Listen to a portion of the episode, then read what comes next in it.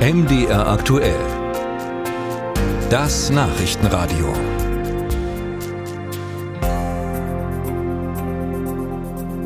Soll der Rundfunkbeitrag stabil bleiben oder soll er steigen? Diese Frage stellt sich, weil natürlich auch der öffentlich-rechtliche Rundfunk mit Kostensteigerungen zu kämpfen hat. Die Inflation schlägt auch hier zu. Aber eine mögliche Erhöhung müsste in den Landtagen diskutiert werden. Und in Sachsen-Anhalt hat sich der Ministerpräsident bereits klar positioniert. Nicht einen Cent mehr soll es für die Rundfunkanstalten geben, sagt Rainer Haseloff. Wie ist denn die Stimmung in Thüringen? Britta Felske hat sich umgehört. Einen höheren Rundfunkbeitrag? Der medienpolitische Sprecher der Thüringer CDU-Fraktion, Christian Hergott, hält das für nicht vermittelbar. Dieser Meinung ist auch sein Kollege von der FDP, Robert Martin Montag. Er sieht dermaßen große Einsparpotenziale, dass er den Verweis auf gestiegene Preise für Energie, Personal etc. nicht gelten lässt. Brauche ich so viele Anstalten, ich sag mal Radio Bremen? Das kann doch integriert werden in den NDR. Oder die Frage, brauche ich so viele Parallelangebote gleichzeitig nebenher?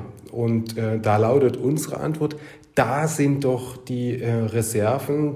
Die AfD ist nicht nur gegen die Erhöhung der Gebühr. Der medienpolitische Sprecher Jens Kotter fordert gleich die Abschaffung der Rundfunkgebühren in ihrer jetzigen Form. Wir sind der Meinung, dass es an der Zeit ist, das antiquierte Modell der jetzigen Rundfunkfinanzierung grundsätzlich auf den Prüfstand zu stellen. Höhere Gebühren, ja oder nein? Die thüringische Staatsregierung will sich da gerade noch nicht festlegen und teilt schriftlich mit. Die Frage stellt sich aktuell noch nicht. Es gibt ein klar definiertes rechtlich vorgegebenes formales Verfahren. Aktuell haben die Rundfunkanstalten angemeldet, wie viel Geld sie brauchen. Eine Kommission, die sogenannte KEF, überprüft das. Deren Entscheidung wird Ende dieses, Anfang nächsten Jahres erwartet. Erst danach stellt sich die konkrete Frage eines gegebenenfalls erforderlichen Staatsvertragsentwurfs, der eine Beitragserhöhung festlegen müsste. Ähnlich abwartend äußert sich der medienpolitische Sprecher der SPD-Fraktion Thomas Hartung, auch wenn er eine Erhöhung gegenüber den Beitragszahlenden gerade für schwer vermittelbar hält.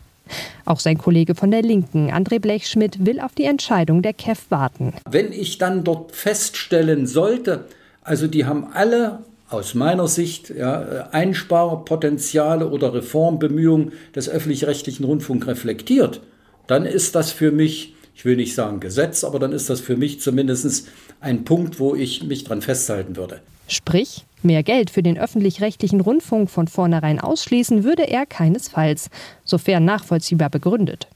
Einer Erhöhung sogar aufgeschlossen gegenüber steht die medienpolitische Sprecherin der Grünen, Madeleine Henfling. Unterm Strich liegen die Erhöhungsbefürworter bzw. Unentschlossenen und die, die eine Erhöhung ablehnen, fast gleich auf. Was, wenn der Landtag den Vorschlag für die künftige Gebührenhöhe ablehnt?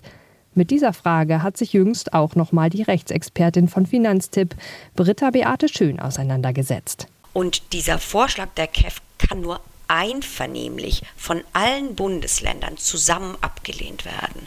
Das heißt, die müssen sich einig sein, damit die Erhöhung tatsächlich nicht kommt. Ihre Prognose? Harte Verhandlungen. Am Ende hält sie es nicht für ausgeschlossen, dass es bei dem alten Beitrag bleibt. Und wenn einzelne Länder ablehnen, müsse das letztlich ein Gericht entscheiden.